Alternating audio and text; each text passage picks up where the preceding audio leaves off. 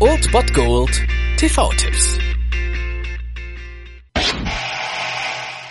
Remember, remember, the 5th of November, gunpowder, treason and plot.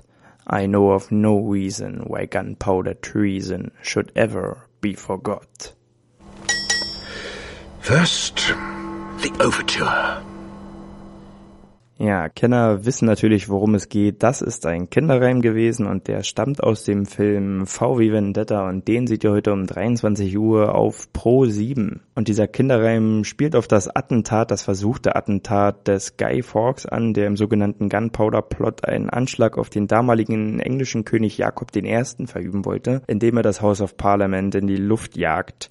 Das hat damals nicht geklappt, aber soweit die Geschichte und in V wie Vendetta kommen wir also in die nahe Zukunft des faschistischen Englands. Wer weiß, wie weit wir davon in Wirklichkeit weg sind. Das sollen andere beurteilen. Auf jeden Fall treibt hier ein vigilanter Rächer sein Unwesen und der hinterlässt als Visitenkarte ein V und trägt eine Maske, die auf besagten Guy Fawkes anspielt, natürlich aber auch bekannt ist als diese ja von Anonymous getragene Maske. Den Namen hinter diesem Typen weiß man allerdings nicht, über die Identität weiß man also wirklich nichts genaues, da er im Dunkeln in der Nacht zuschlägt und eine Maske trägt. Auf einen seiner Missionen lernt er dann Evie Hammond kennen, die wird von Natalie Portman verkörpert und die befreit er von der Polizei und teilt ihr seinen Plan mit, dass er beabsichtigt, am 5. November, dem Jahrestag des Attentats auf das House of Parliament, dieses durchzuführen und dann erfolgreich durchzuführen, also das House of Parliament in die Luft zu sprengen, um die Bevölkerung ein für alle Mal aufzurütteln und zum Kampf gegen das faschistische Regime zu führen. Und so ist V wie Vendetta auf jeden Fall ein Film, der zu begeistern dann weiß, denke ich. Ich war vorher sehr skeptisch, im Nachhinein dann völlig zu Unrecht. Also es geht um einen wirklich rachsüchtigen Mann hinter einer Maske und der will das diktatorische England in Aufruhr bringen und Natalie Portman hat hier eine super Rolle und eine super Leistung wieder abgeliefert, wie wir es von ihr ja meistens kennen. Und ja, wodurch der Film besticht halt einfach durch seine Revolution, durch spektakuläre Explosion und einer guten Portion Dramatik und ein bisschen revolutionärer Touch ist ja immer nicht schlecht, würde ich sagen. Auf jeden Fall macht das Spaß, diesen Film zu sehen und deswegen ist das auf jeden Fall eine Sichtung wert. Das könnt ihr also heute um 23 Uhr auf Pro 7 einleiten oder ihr schaltet Netflix ein, da gibt's den rund um die Uhr. Viel Spaß mit V wie Vendetta.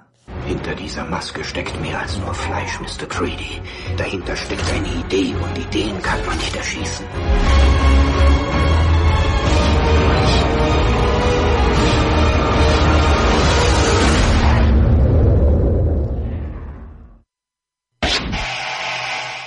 Das war es dann wieder von meiner Seite. Ihr habt wieder die Wahl zwischen Filmriss und Filmtipp und ansonsten hören wir uns morgen wieder 13 und 19 Uhr oder on demand auf Ernst FM. Da gibt's auch einen Trailer für euch und ich bin dann mal weg. Macht es gut, Freunde der Sonne.